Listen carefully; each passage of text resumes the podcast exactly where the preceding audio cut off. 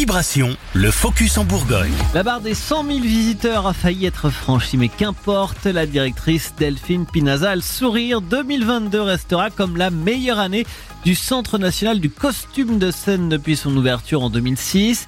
Un succès que l'on doit à deux expositions populaires, l'une consacrée au Carnaval de Rio, la seconde à Molière.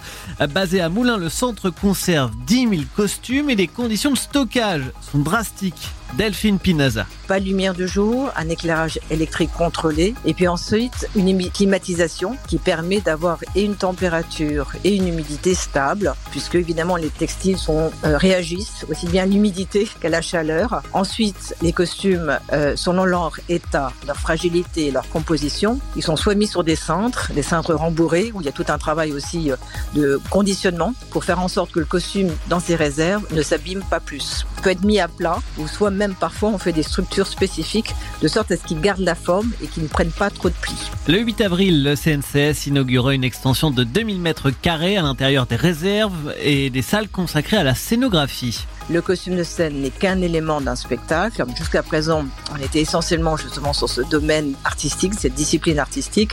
Mais évidemment, un spectacle, c'est bien d'autres choses.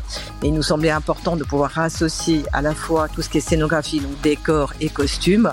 Alors, évidemment, le décor, tout de suite, en termes de volume et de, poids, c'est beaucoup plus difficile et à présenter et à conserver. Donc, on est plutôt sur euh, la présentation du processus de création. Comment est-ce que le scénographe conçoit sa scénographie en lien avec le metteur en scène, comment est-ce que cette scénographie est ensuite fabriquée par des ateliers de décor, et enfin, il y aura une petite scène sur laquelle le public pourra déambuler et on lui expliquera quelques éléments et vocabulaire spécifiques d'une scène théâtrale. Plus d'informations à retrouver sur le site cncs.fr.